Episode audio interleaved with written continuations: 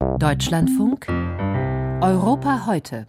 Spaniens Südküste, der Golf von Cadiz, spielt beim Drogenschmuggel zwischen Nordafrika und Europa eine wichtige Rolle.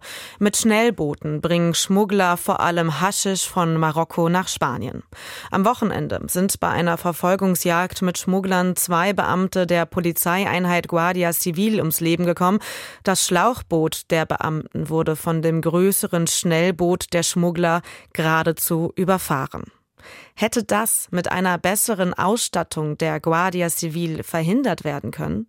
Darüber wird in Spanien nun diskutiert. In dem Fischerort Barbate, wo die Verfolgungsjagd am Wochenende stattfand, fühlt man sich alleingelassen. Annika Reker hat den Ort für uns besucht. An einem klaren Tag kann man vom Hafen von Barbate aus die marokkanische Küste sehen. Keine 100 Kilometer liegt sie entfernt. Von dort aus starten sie, Schnellboote mit Drogen an Bord. Als vor wenigen Tagen ein Sturm auf dem Atlantik tobte, suchten einige von ihnen hier an der spanischen Küste Schutz. Ein Patrouillenboot der Guardia Civil nahm die Verfolgung auf. Im Hafenbecken trafen sie aufeinander. Unbekannte filmten die dramatische Szene, feuerten die Drogenschmuggler dabei an, wie sie mit ihrem 300 PS Boot das deutlich kleinere Schlauchboot der Fahnder rammten. Mit gerade einmal 80 PS hatten diese keine Chance. Zwei der sechs Beamten waren nach dem Angriff sofort tot. Ein weiterer Polizist wurde schwer verletzt.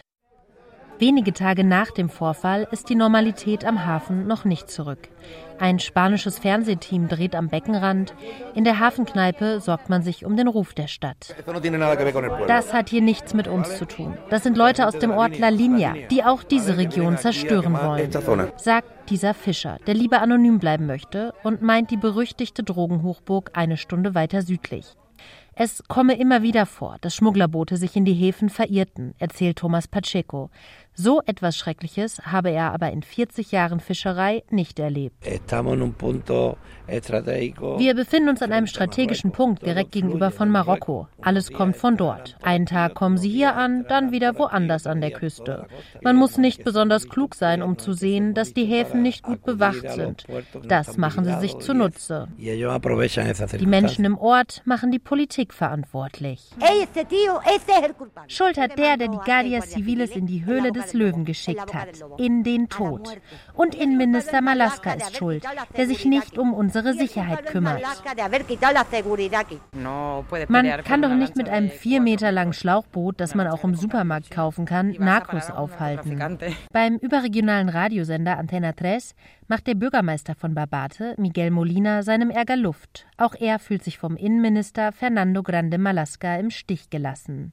Obwohl wir die Präsenz der lokalen Polizei verstärkt haben und alles getan haben, was auf lokaler Ebene in unserer Macht steht, werden die Narcos immer dreister und haben nicht den Respekt, den sie haben sollten gegenüber den Sicherheitskräften.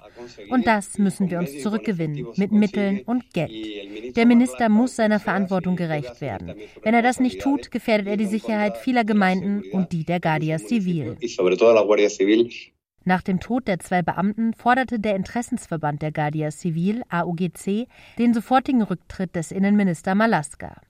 Die rechtspopulistische Partei Vox und auch die konservative Regierung Andalusiens haben sich der Forderung angeschlossen. Der sozialdemokratische Minister will sein Amt aber nicht aufgeben, verweist in einem Statement auf große Anstrengungen, die seit 2018 unternommen wurden. Tatsächlich stellte Madrid in den letzten fünf Jahren etwa 80 Millionen Euro für die Bekämpfung der Drogenkriminalität in der Region zur Verfügung. Fast 1,7 Tonnen Drogen hätten Fahnder dank dieser Mittel seit 2018 nach Angaben des Innenministeriums sichergestellt. In einem Interview mit dem spanischen TV-Sender Telecinco verteidigt Pachi López, Sprecher der PSOE-Fraktion, seinen Minister. Ob noch mehr Geld und Geschütz der richtige Weg seien, findet er fraglich. Immer wenn die Polizei oder die Guardia Civil aufstocken, fahren auch die Drogenhändler mit größeren Geschossen auf und werden gewalttätiger. Kurz nach der Tat in Barbate wurden insgesamt acht Männer verhaftet, darunter auch der mutmaßliche Fahrer des Bootes. Es wird vermutet, er habe die Beamten aus Rache überfahren, denn zwei Wochen zuvor kam sein bester Freund bei einer Verfolgungsjagd mit der Guardia Civil ums Leben.